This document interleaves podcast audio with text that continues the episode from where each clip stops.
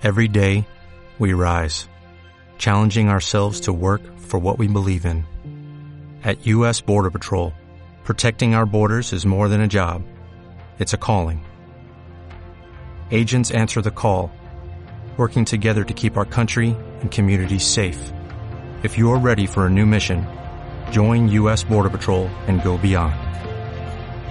Learn more at cbp.gov/careers.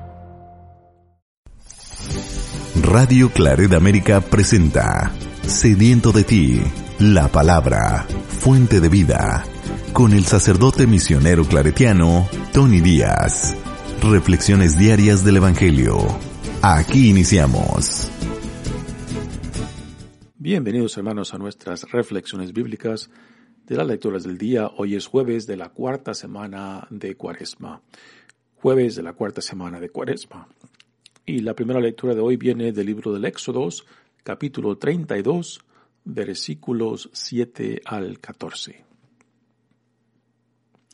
En aquellos días dijo el Señor a Moisés, Anda, baja del monte porque tu pueblo, el que sacaste de Egipto, se ha pervertido. No tardaron en desviarse del camino que yo les había señalado. Se han hecho un becerro de metal, se han postrado ante él y le han ofrecido sacrificios y le han dicho, Este es tu Dios, Israel, es el que te sacó de Egipto. El Señor le dijo también a Moisés, Veo que este es un pueblo de cabeza dura.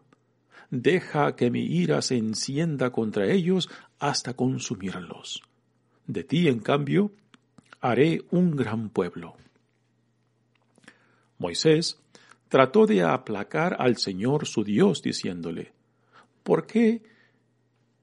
¿Por qué ha de encenderse tu ira, Señor, contra este pueblo que tú sacaste de Egipto con gran poder y vigorosa mano?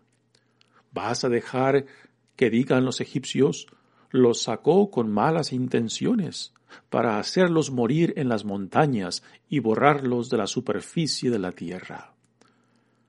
Apaga el ardor de tu ira, renuncia al mal con que has amenazado a tu pueblo. Acuérdate de Abraham, de Isaac y de Jacob, siervos tuyos, a quienes juraste por ti mismo diciendo, multiplicaré tu descendencia como las estrellas del cielo, y les daré en posesión perpetua toda la tierra que les he prometido y el Señor renunció al castigo con que había amenazado a su pueblo. Palabra de Dios. El salmo responsorial es el Salmo 105 y el responsorio es, Perdona, Señor, las culpas de tu pueblo. Perdona, Señor, las culpas de tu pueblo. En el Horeb hicieron un becerro, un ídolo de oro y lo adoraron cambiaron al Dios que era su gloria por la imagen de un buey que come pasto. Se olvidaron del Dios que los salvó y que hizo portentos en Egipto, en la tierra de Cam mil maravillas y en las aguas del mar rojo sus prodigios. Por eso habla Dios de aniquilarlos. Pero Moisés, que era su elegido, se interpuso a fin de que en su cólera no fuera el Señor a destruirlos. Perdona, Señor, las culpas de tu pueblo. El Evangelio de hoy viene de Juan, capítulo 5, versículos 31 al 47. En aquel tiempo Jesús dijo a los judíos, si yo diera testimonio de mí, mi testimonio no tendría valor. Otro es el que da testimonio de mí, y yo bien sé que ese testimonio que da de mí es válido. Ustedes enviaron mensajeros a Juan Bautista, y él dio testimonio de la verdad. No es que yo quiera apoyarme en el testimonio de un hombre. Si digo esto, es para que ustedes se salven. Juan era la lámpara que ardía y brillaba, y ustedes quisieron alegrarse un instante con su luz. pero yo tengo un testimonio mejor que el de Juan. Las obras que el Padre me ha concedido realizar y que son las que yo hago, dan testimonio de mí y me acreditan como enviado del Padre. El Padre, que me envió, ha dado testimonio de mí. Ustedes nunca han escuchado su voz ni han visto su rostro. Y su palabra no habita en ustedes, porque no le creen al que Él ha enviado. Ustedes estudian las escrituras pensando encontrar en ellas vida eterna, pues bien, ellas son las que dan testimonio de mí, y ustedes no quieren venir a mí para tener vida. Yo no busco la gloria que viene de los hombres. Es que los conozco y sé que el amor de Dios no está en ellos. Yo he venido en nombre de mi Padre y ustedes no me han recibido. Si otro viniera, en nombre propio, a ese sí lo recibirían. ¿Cómo va a ser posible que crean ustedes que aspiran a recibir gloria los unos de los otros y no buscan la gloria que sólo viene de Dios? No piensen que yo los voy a acusar ante el Padre. Ya hay alguien que los acusa, Moisés, en quien ustedes tienen su esperanza. Si creyeran en Moisés, me creerían a mí, porque él escribió acerca de mí. Pero si no dan fe a sus escritos, ¿cómo darán fe a mis palabras? Palabra del Señor. Muy bien, damos comienzo a la reflexión de las lecturas de hoy. Y en esta temporada de Cuaresma, las lecturas que se escogen pues tienen el propósito de darnos temas ah, apropiados para esta temporada cuaresmal, que principalmente es el llamado a la conversión, el llamado a regresar a nuestro Padre, el llamado a desvestirnos de todo aquello, de todo aquello que nos priva de nuestra verdadera dignidad e identidad como hijos e hijas amados de Dios, como discípulos de Jesucristo. Y es el llamado al regreso a la fidelidad, a la obediencia, regreso al reino, regreso a la vida en Cristo. Así que esta primera lectura de hoy que habla acerca de la desobediencia y también de la idolatría del pueblo que Dios por medio de Moisés acaba de sacar del, de la esclavitud de Egipto. Y Dios pues se enfada y se enoja profundamente con esta acción del pueblo, ah, después de ser testigos de esa gran hazaña que Dios ha llevado a cabo por ellos al sacarlos de la esclavitud y ahora encaminarlos hacia la tierra prometida. Así que eh, los temas estos, tanto de salvación como también de desobediencia y rechazo ah, de la alianza y de la vida a la cual Dios nos llama, pues también son temas eh, específicos para nosotros en esta temporada cuaresmal. Dice la lectura, en aquellos días dijo el Señor a Moisés. A Moisés, en el contexto de esta lectura, Moisés se encuentra en el monte hablando con el Señor. Eh, Moisés se escapaba de vez en cuando para ir y hablar con el Señor y después regresaba Moisés a su pueblo para comunicarle lo que Dios le había comunicado a ellos por medio de él. Y en esta vez Moisés parece que dura mucho tiempo con Dios en la montaña y el pueblo se impacienta y el pueblo empieza a pensar de que Moisés los ha abandonado y que por tanto Dios los ha abandonado. Y parte de esta de esta experiencia de impaciencia, esta experiencia también de desconfianza. Y también esta, esta lectura refleja pues el, el caminar del pueblo que todavía no conoce a su Dios profundamente. Y porque no lo conoce profundamente, pues no confía en él profundamente, lo cual debe de ser también una experiencia nuestra. que cuando no vivimos una relación de intimidad y confianza con nuestro Dios, pues fácilmente Ah, nos dejamos llevar por las dificultades, por las tribulaciones de la vida que fácilmente nos pueden sacudir y alejarnos de la mano del Señor. Así que Moisés se encuentra en el monte con Dios y el pueblo impaciente desespera. Y Dios le dice a Moisés, anda, baja, al, baja del monte porque tu pueblo, interesante que Dios dice, no dice mi pueblo, dice tu pueblo, el que tú sacaste de Egipto, no dice el que yo saqué de Egipto.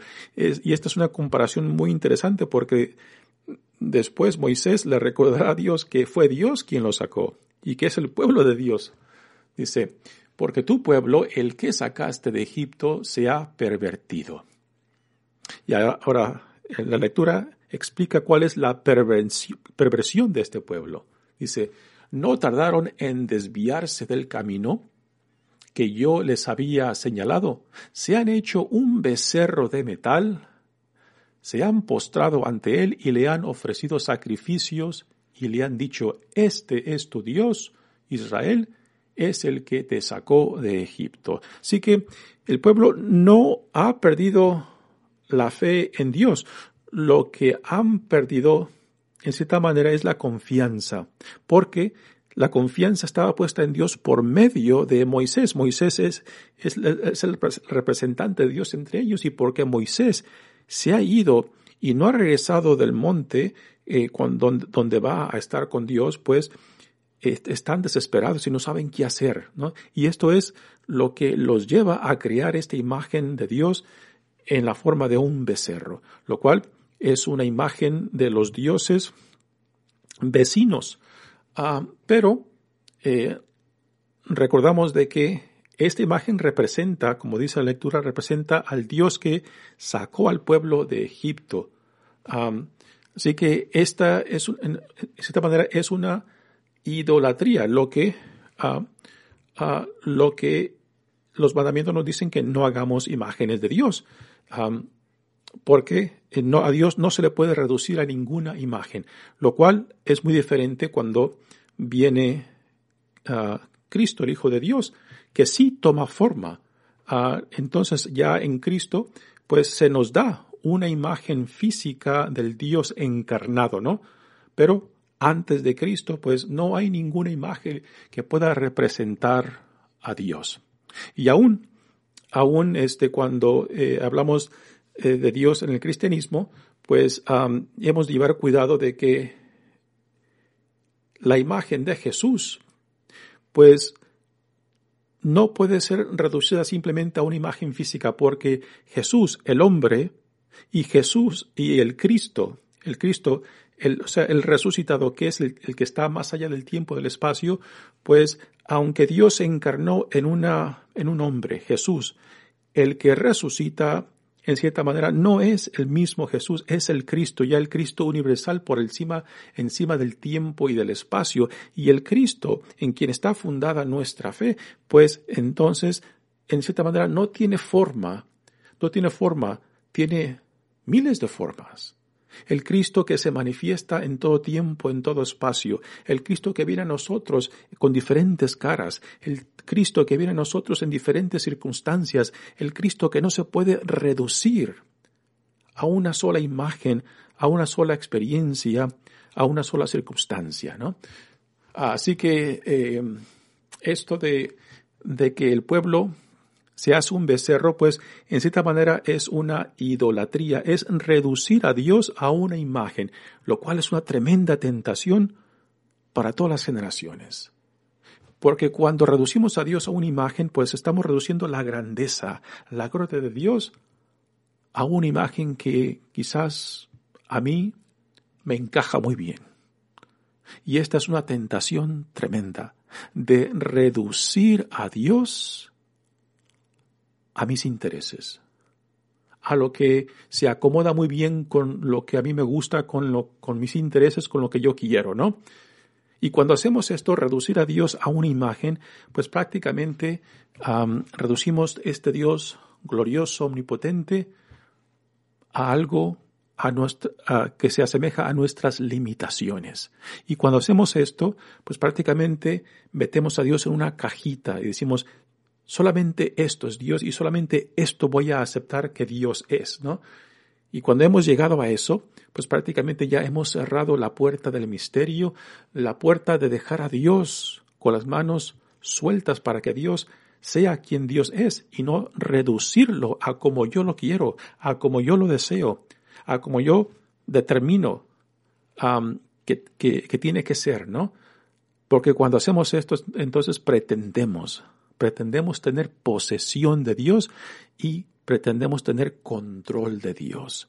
¿Quién pertenece a Dios y quién no le pertenece? ¿Quién tiene acceso a Dios y quién no tiene acceso a Dios?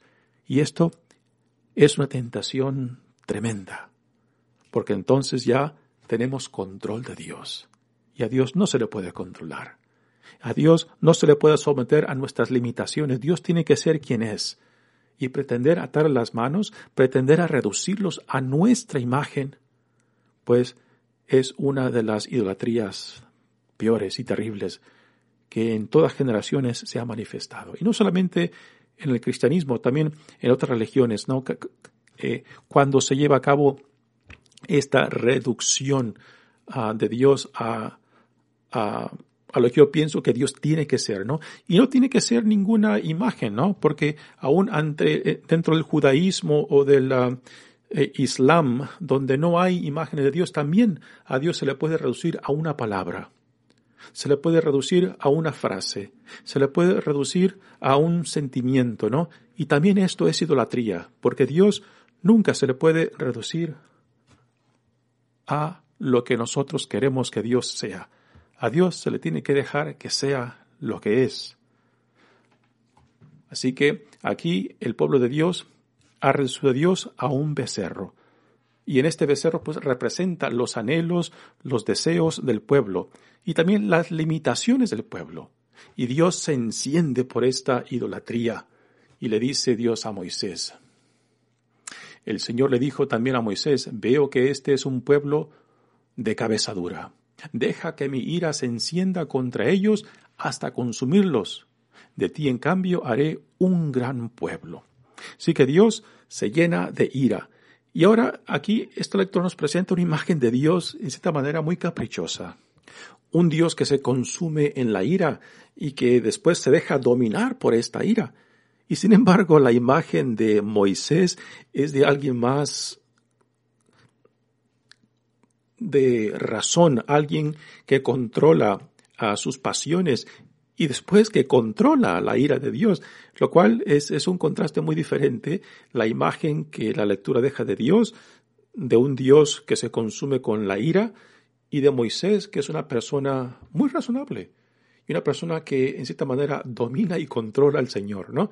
Yo creo que esto refleja, refleja eh, el cómo el pueblo dentro de, este libro de Éxodo, pues entendía a Dios lo cual eh, la forma que lo entendía era de antropo, antropomorfizarlo, o sea, crear imágenes humanas de Dios. Ah, y esta, esto de antropomorfizar a Dios, pues es algo que en todas las generaciones se ha hecho, ¿no? Reducir a Dios a ciertas imágenes. Y aquí, eh, en esta lectura, pues la forma humana que están creando, de antropomorfizar de Dios es de imaginarlo y crearlo como un ser humano, que se llena de ira incontrolable. Y sin embargo, la imagen de Moisés es de un hombre muy razonable que calma la ira de Dios. Y así que la imagen de Moisés es muy positiva aquí en esta lectura y la imagen de Dios pues este no reluce tanto. Pero repito, estas imágenes eh, particularmente la de Dios, nos da una idea de cómo el pueblo, en aquel, el pueblo de Dios en aquel entonces entendía a Dios. Y porque el personaje central del libro del Éxodo es Moisés, pues entonces busca dejar una imagen muy positiva de Moisés, puesto que en los primeros cinco libros del Antiguo Testamento que se le llama el Pentateuco eh, y que se le atribuyen a Moisés, pues este, dejan a Moisés como el profeta por excelencia, a que después Jesús también en los evangelios lo reflejarán como un tipo de Moisés, ¿no? Así que Moisés eh, aquí calma la ira de Dios. Dice, Moisés trató de aplacar al Señor, su Dios, diciéndole, ¿por qué ha de, de, encenderse tu ira, Señor, contra este pueblo que tú sacaste? Al principio dice que Dios dice que lo sacó Moisés aquí y Moisés le recuerda a Dios que fue Dios quien lo sacó, no fue él. Vas a dejar que digan los egipcios, lo sacó con malas intenciones para, hacerse, para hacerlos morir en las montañas y borrarlos de la superficie de la tierra. Así que aquí Moisés le presenta un argumento a Dios para que se calme, un, un argumento muy razonable, uh, un argumento muy lógico, ¿no? ¿Qué van a decir los egipcios? Que los sacaste para matarlos. Así que Moisés logra calmar la ira de Dios y Dios cambia de parecer y no destruye a su pueblo. Muy bien, pasemos ahora al Evangelio de hoy que viene de Juan. Y aquí Jesús nuevamente tiene dificultades con sus interlocutores, particularmente con los fariseos y escribas. ¿Y cuál es el punto uh, de conflicto? Es de que no aceptan quién es Jesús, el Hijo de Dios enviado por Dios. Y porque no lo aceptan a Él, pues tampoco aceptan sus enseñanzas, tampoco aceptan su testimonio del poder de Dios. Dice, en aquel tiempo Jesús dijo a los judíos, si yo diera testimonio de mí, mi testimonio no tendría valor. O sea, un testimonio por uno mismo, pues tiene muy poco valor. Y por eso eh, se requiere el testimonio de otros para que también eh, uh, le den fuerza a lo que yo proclamo, a lo que yo digo, ¿no? Eh, por eso cuando, por ejemplo, cuando Jesús habla acerca de reconciliarse y que entre hermanos, que primero vaya y se reconcilie en privado y que si no se lleva a cabo la reconciliación, pues entonces que lleve a uno o dos testigos que sean objetivos al argumento, a lo que sucedió entre estos dos hermanos para que este, objetivamente juzguen eh, la verdad de lo que ocurrió y lo que tiene que suceder después en la reconciliación. Así que los testigos eh, son parte fundamental de la aceptación de una persona. Ahora Jesús va a enumerar tres testimonios diferentes en favor de él. Dice, ustedes enviaron mensajeros a Juan el Bautista y él dio testimonio de la verdad. Juan Bautista da testimonio de quién es Jesús. No es que yo quiera apoyarme en el testimonio de un hombre. Si digo esto es para que ustedes se salven. Juan era la lámpara que ardía y brillaba y ustedes quisieron alegrarse un instante con su luz. Así que al principio Juan el Bautista fue aceptado como profeta, ah, pero también después eh, lo rechazan y también negaron el testimonio de Juan a favor de Jesús. Así que este es el primer testimonio que Jesús menciona en favor de él que los líderes, que los fariseos, que los escribas, que los ancianos de la comunidad no aceptaron y que por tanto rechazaron a Juan, rechazaron el testimonio de Juan y por tanto también rechazan a Jesús. Dice, pero yo tengo un testimonio mejor que el de Juan. Aquí entra el segundo testimonio de Jesús y el segundo testimonio son las obras de Jesús, ya sean, ya sean los milagros, que en el Evangelio de Juan son solamente siete milagros, y el evangelista Juan los nombra como signos, signos de la identidad de Jesús como el Hijo de Dios, el enviado de Dios y el poder que Dios Padre le ha dado para llevar a cabo estas obras. Y esto Jesús lo menciona como el segundo testimonio en favor de él, cuando dice, las obras que el Padre me ha concedido realizar y que son las que yo hago, dan testimonio de mí y me acreditan como enviado del Padre. Esta es la identidad de Jesús, el Hijo amado de Dios, el enviado por Dios. Y sus obras eh, sus enseñanzas pues dan testimonio tanto de su identidad como de su procedencia, enviado por Dios. Después dice, el Padre me envió, que me envió, ha dado testimonio de mí. Ustedes nunca han escuchado su voz, ni han visto su rostro, y su palabra no habita en ustedes, porque no le creen al que Él ha enviado. Esta es una crítica fuerte a, a los líderes de la comunidad, porque si ellos están con la confianza que defienden a Dios, que proceden este, de Dios y que conocen a Dios y que por tanto, si lo reconocen, si, si reconocen a Dios y se identifican con la palabra de Dios, pero no están reconociendo a Dios en Cristo y no están aceptando su testimonio y no están aceptando su identidad, pues entonces hay un conflicto aquí porque la palabra misma de Dios, manifestada particularmente en el Pentateuco, en los primeros cinco libros del Antiguo Testamento, que se le atribuyen a Moisés, y también la tradición profética, Jesús eh, los, eh, los ve como testimonio de él, que hablan acerca de él. Así que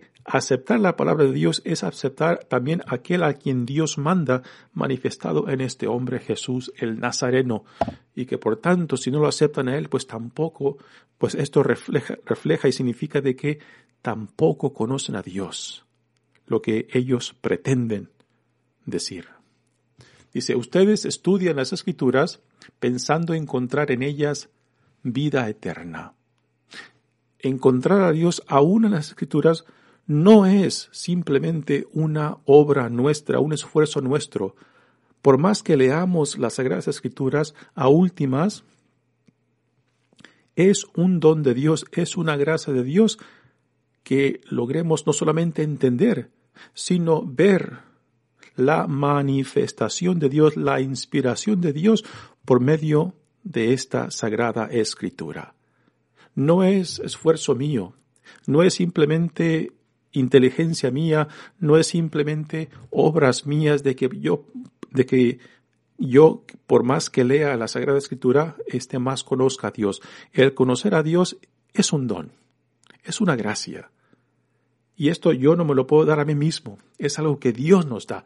Y esto es lo que Jesús está criticando aquí a sus interlocutores, a los fariseos, maestros de la ley, a los escribas, a los ancianos que representan el liderazgo de la comunidad judía, de que pretenden conocer a Dios simplemente por el hecho de que leen la Sagrada Escritura, pero que, a fin de cuentas, no conocen a aquel que las ha inspirado, porque solamente esto se adquiere por medio de la gracia de Dios porque si la conocieran, si conocieran al Dios que está en el trasfondo de estas sagradas escrituras, pues entonces reconocieran también al Hijo.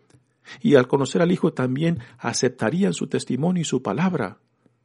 Y entonces también lo recibirían. Pero no, hacen todo lo contrario. Rechazan su palabra, rechazan su testimonio y rechazan su identidad de quién es Jesús. Dice, pues bien, ellas son las que dan testimonio de mí. Y este es el tercer testimonio. La Sagrada Escritura dan testimonio de Jesús.